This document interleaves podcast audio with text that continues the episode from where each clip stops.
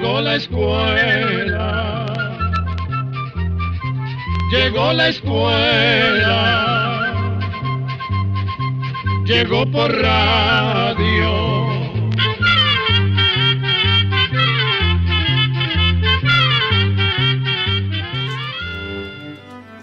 Quieto sobre una hoja, el gusano miraba alrededor al resto de los animales. Unos saltaban, otros corrían, algunos cantaban. Incluso había otros que volaban libres por el aire. Todos los insectos estaban en continuo movimiento. Solamente el gusano estaba sin voz. No corría y no volaba. Sin embargo, no envidiaba a ninguno. Sabía que era un gusano y que los gusanos deben aprender a hilar una baba fina para tejer su casa. A cada uno su destino, pensaba el gusano. Por lo tanto, con mucho empeño, emprendió su trabajo. En pocos momentos se encontró envuelto en un cálido albergue de seda, aislado del resto del mundo. ¿Y ahora? se preguntó el gusano. ¿Qué sucederá? Ahora quédate quieto y espera, le respondió una voz. Ten un poco de paciencia y verás. Y en el momento justo despertó el gusano. Ya no era un gusano. Salió fuera del capullo que había construido con mucha dedicación. Tenía dos hermosas alas pintadas de vivos colores y enseguida se elevó alto en el cielo. Se había convertido en mariposa y tenía la libertad de volar. Este pequeño cuento fue escrito hace muchísimos, muchísimos años. Lo escribió Leonardo da Vinci, que ha sido uno de los grandes genios y pintores de la humanidad. Nunca dejó de tener el alma de un niño. Era muy curioso e inquieto por todo lo que tenía a su alrededor. Desde joven estudió muy a fondo la naturaleza Así aprendió muchas cosas sobre las distintas formas de vida que existen, como lo son el ser humano, las plantas y los animales. ¿Cómo no iba entonces a admirarse con la transformación que tiene un gusano para llegar a ser una bella mariposa? A esa maravillosa transformación que sufren algunos animales se conoce como metamorfosis y de eso se trata la charla de hoy.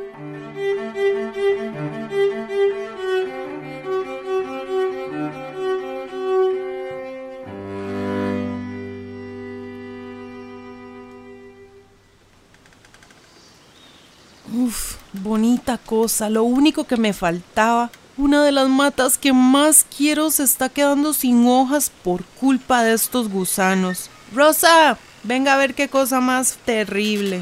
Mis matas preferidas. ¿Qué le pasa, Lupita? ¿Por qué está tan disgustada? Fíjese y se dará cuenta, Rosa. ¿Cómo no voy a estar con los nervios de punta? No son gusanos, son orugas, Lupita. Cierto que se están comiendo todas las hojas, pero es que tienen que alimentarse mucho. Por eso son tan glotonas. Pronto vamos a tener mariposas adornando todo el jardín. Bueno, por lo menos las vamos a ver volar libres y bellas. En todo caso, el jardín es bien grande y bueno, donde están casi ni se nota. Uy, ¿estás segura, Rosa, que no es una plaga de gusanos? Sí, Lupe, completamente segura. Venga y fíjese bien.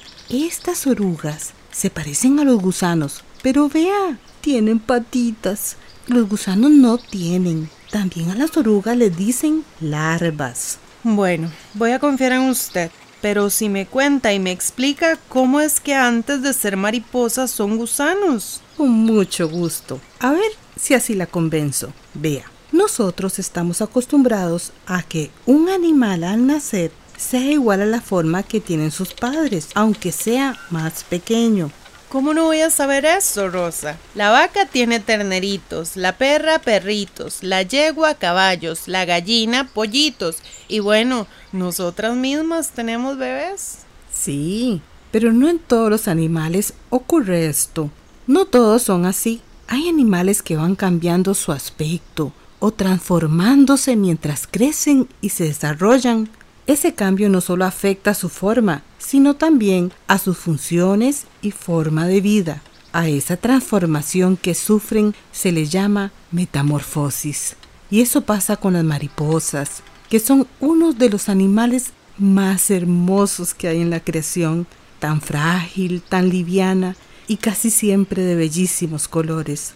Es un animal que no asusta a nadie, al contrario, contemplarlas nos lleva a admirar la vida, la libertad y la naturaleza entera. Bueno, las mariposas son todo eso que usted dice, Rosa. Pero estos gusanos no son nada bonitos y no despiertan la atención de nadie.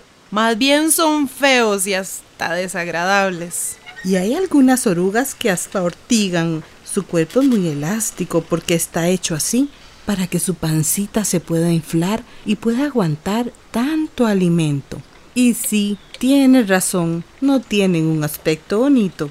Y menos cuando veo que las hojas de mis plantas del jardín van desapareciendo por causa de su gran apetito, que no parece terminar nunca. Pero dígame una cosa, ¿de dónde salen esas orugas o gusanos?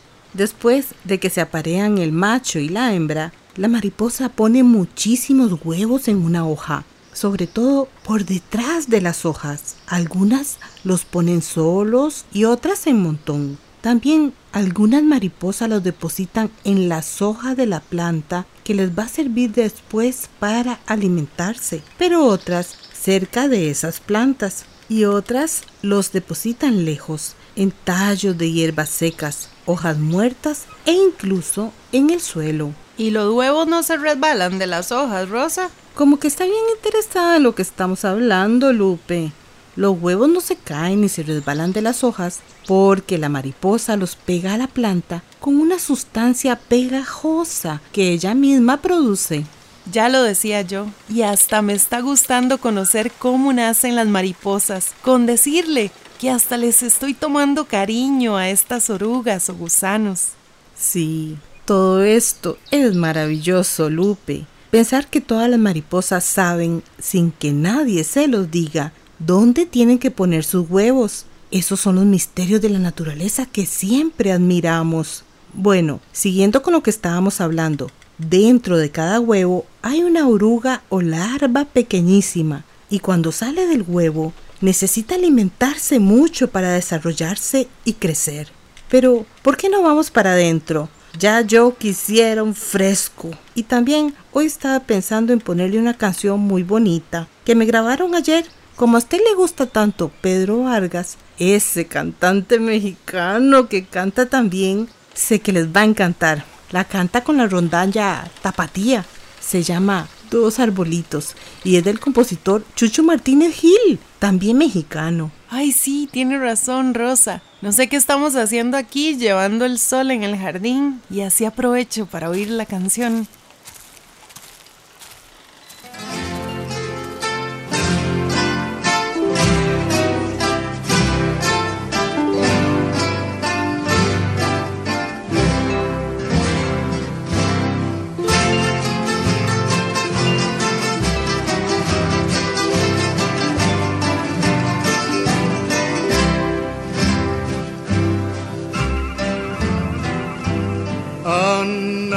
Nacido en mi rancho dos arbolitos,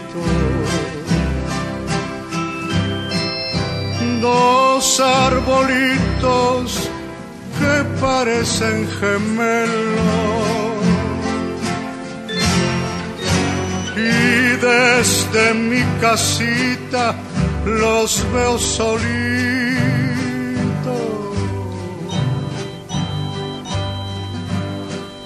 bajo el amparo santo y la luz del cielo.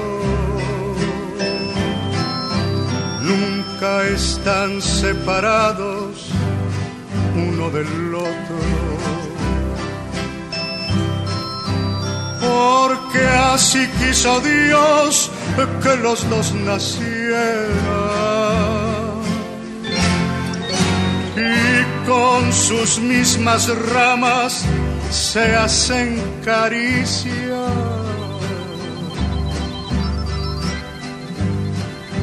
Como si fueran novios que se quisieran. Arbolito, arbolito, bajo tu sol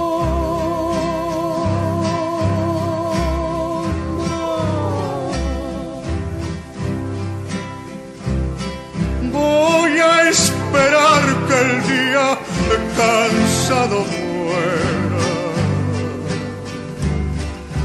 Y cuando estoy solito mirando al cielo,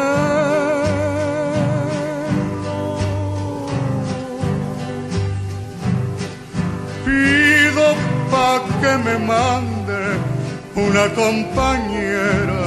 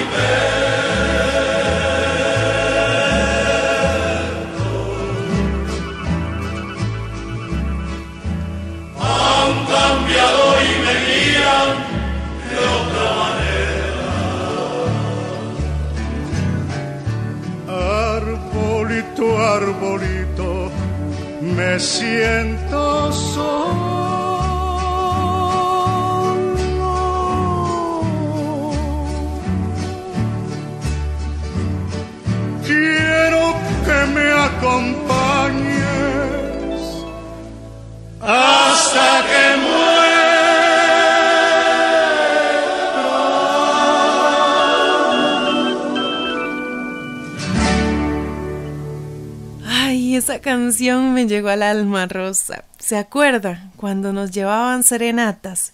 Pero ya aquí, cómoda, sígame contando de las orugas o gusanos. Ay, qué época, Lupe. Pero tenga paciencia con las orugas, que mientras van creciendo, cambian de piel. Esto me suena lógico, porque claro, van haciéndose más grandes y tienen que ir cambiando de piel conforme van creciendo. Mm, ¿Cuántas veces la cambian, Rosa? Entre cuatro y seis veces, pero mientras cambian o mudan de piel, dejan de alimentarse y se quedan quietas. Sin embargo, llega un momento en que dejan de comer totalmente y buscan un lugar para volver a cambiar de forma. Ah, bueno, así que tengo esperanzas de que estas que se están comiendo mis hojas las dejen tranquilas. Pero, ¿cómo que vuelven a cambiar de forma? No me diga que todavía no se convierten en mariposas. No, Todavía no. Se convierten en crisálidas. Mm, con razón a esos cambios. ¿Cómo es que le pusieron los científicos? Se me olvidó. A esos cambios o transformaciones que tienen algunos animales se les dice metamorfosis, lupe. Para que la oruga se pueda convertir en crisálida, busca un lugar apropiado, que por lo general es una ramita gruesa que está algo escondida y allí van tejiendo como un pequeño capullo. Para hacerlo usan como hilo una babita que se forma en una glándula que tienen debajo de la boca. La babita sale espesa, pero al tocar el aire se endurece y queda como un hilo de seda. También el gusano se agarra bien con sus patas en la ramita y se suelta queda entonces colgando cabeza abajo y con el cuerpo encogido en esa incómoda posición permanece sin moverse. Vea usted lo que son las cosas. Ahora que me acuerdo, hay una canción de Rafael Amor que se llama La Crisálida, y hasta ahora creo entenderla. De verdad que yo creía que la letra era pura imaginación de él. ¿Quiere oírla? Por supuesto. Rafael Amor es un cantante y compositor argentino que me gusta mucho, pero no conozco esa canción. Oigámosla.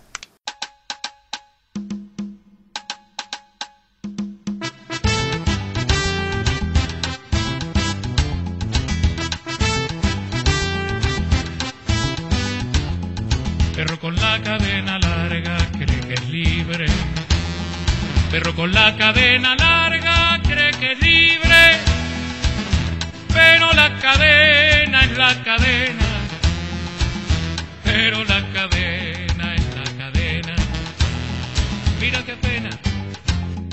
Ave que no conoce más que los barrotes. Ave que no conoce más que los barrotes dentro de su jaula cree que vuela, dentro de su jaula cree que vuela, no me consuela.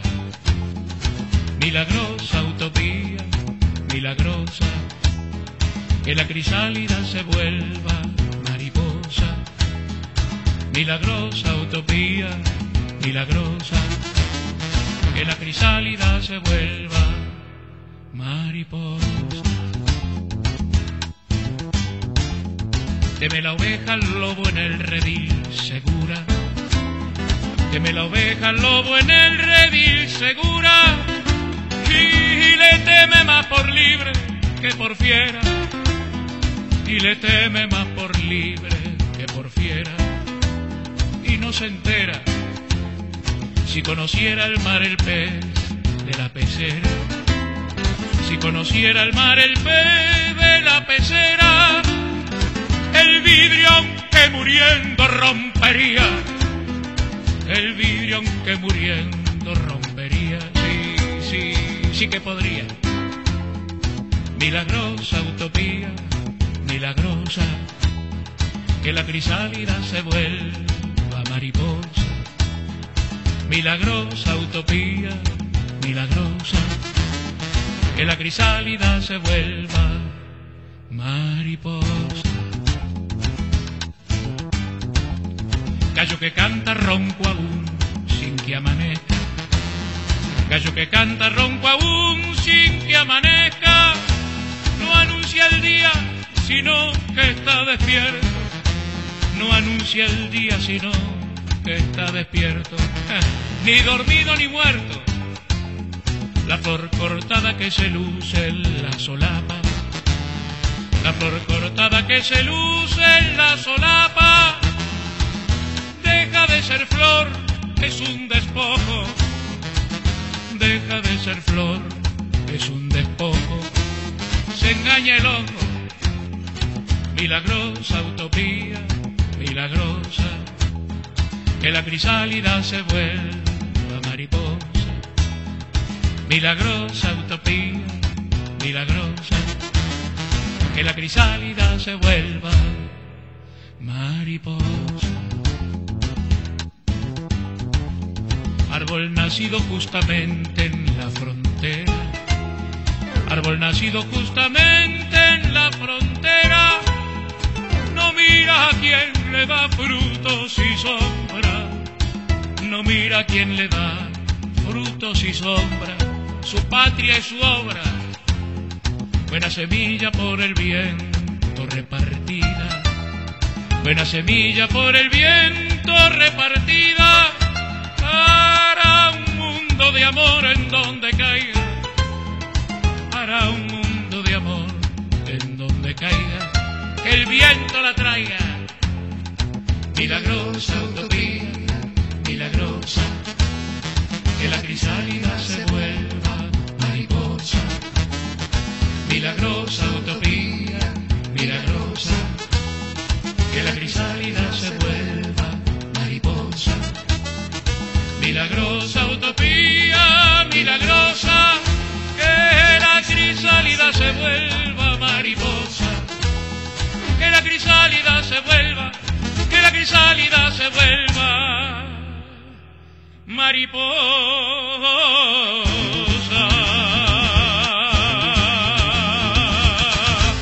Claro, Rosa. La canción habla de la libertad que tiene la mariposa después de que deja de ser crisálida. Sí, porque en forma de crisálida está como presa y en nada se parece al gusanillo que se encerró, ni tampoco a una mariposa. Ya me doy cuenta, Rosa, que esta transformación es otro de los misterios de la naturaleza, porque dentro de esa envoltura aquel gusano feo se va convirtiendo en otra cosa, y todo eso ocurre sin que el gusano se mueva, ni coma, ni haga nada. Definitivamente, Lupe. Y hablando de eso, figúrese que el capullo donde se envuelve el gusano está hecho con colores que le sirven para camuflarse. De esa forma, la crisálida se protege de sus enemigos. Por eso, por lo general, son verdes o de color café. Pues bien, la crisálida, así colgada de una rama, pasa unas pocas semanas. Y en esas pocas semanas, poco a poco, ese gusanillo se va transformando es decir, su cuerpo cambia totalmente y cuando ya está totalmente convertida en mariposa, se sacude desde adentro y con dificultad comienza a salir encogida y arrugada. Aún tiene las alas húmedas y no puede volar. Entonces camina hasta una ramita y se queda quieta. Poco a poco se le secan las alas y las va despegando. Unas horas después bate sus alas suavemente y luego emprende el vuelo. Nadie diría que antes fue un gusano. ¡Qué belleza, Rosa! Pensar todo lo que pasa antes para luego poder ver a una mariposa en vuelo. Estoy sin palabras. Pero me imagino que cada mariposa nace de una clase especial de gusano, ¿o no? Claro, cada mariposa nace de una clase especial de gusano también tienen distinto tiempo de vida y desarrollo. Y como le dije antes, aunque son gusanos, tampoco todos los gusanos se convierten en mariposas. Y además, no solo las mariposas pasan por esta transformación, los sapos y las ranas son otro ejemplo, y las libélulas. Hay muchos, pero vea la hora que es. Tenemos que apurarnos, Lupe. No es que hoy viene a comer Luis, su hijo. ¡Ay! Sí es cierto. Y no solo Luis, viene también su esposa Lucrecia y los chiquitos. Y también viene mi sobrina. Bueno, su hija Amanda, con toda la familia. ¡Qué lindo, Lupe! Nuestra querida mamá tenía razón cuando nos decía que viviéramos juntas. De esa forma nos acompañamos y podemos disfrutar de nuestros hijos y sobrinos. Pongámonos el delantal y vámonos corriendo a la cocina. Pero pongamos música y así cocinamos más contentas. Oigamos a Alejandro Fernández. ¿Qué le parece la canción Como quien pierde una estrella? Esa canción es de Humberto Estrada, también mexicano, y cuando la cantó Alejandro Fernández se hizo famosísima.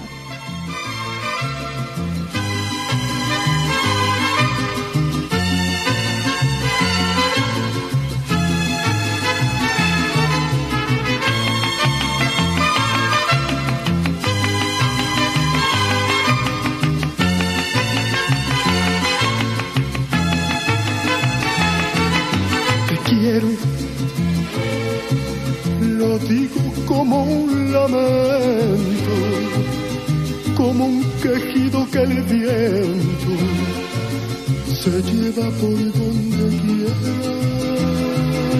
Te quiero, qué pena verte perdido, como quien pierde una estrella que se le va al infinito.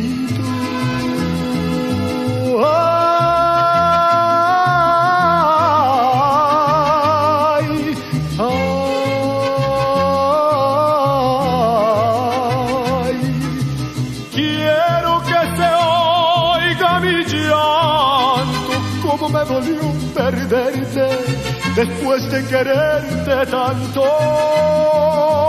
Ay, después de quererla tanto, Diosito dame consuelo, para sacarme de adentro.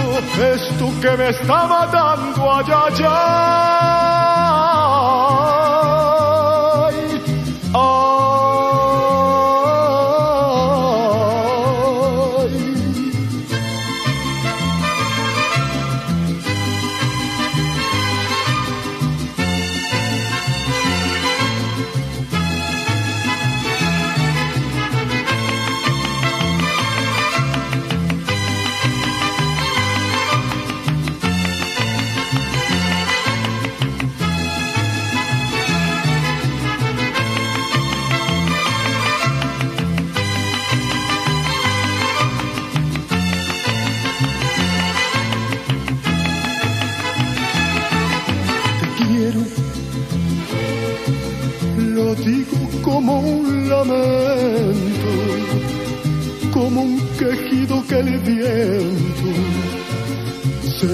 Por donde quiera.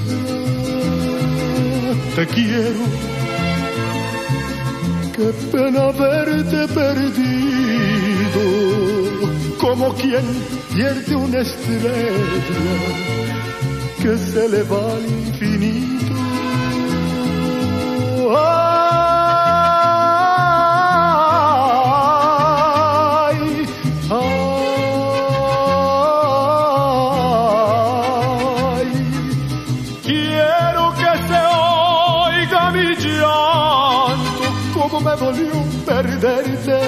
Después de quererte tanto. Ay, después de quererla tanto, Diosito dame consuelo para sacarme de adentro esto que me está matando allá, allá.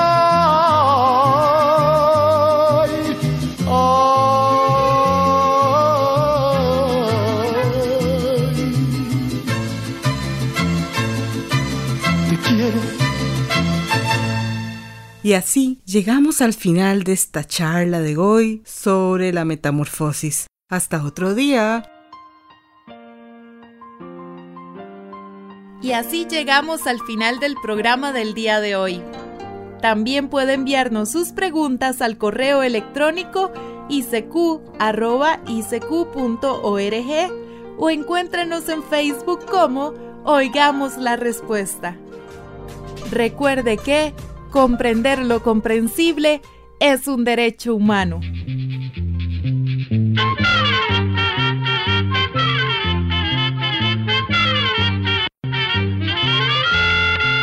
Llegó el momento de despedirnos. Se va a la escuela va cantando.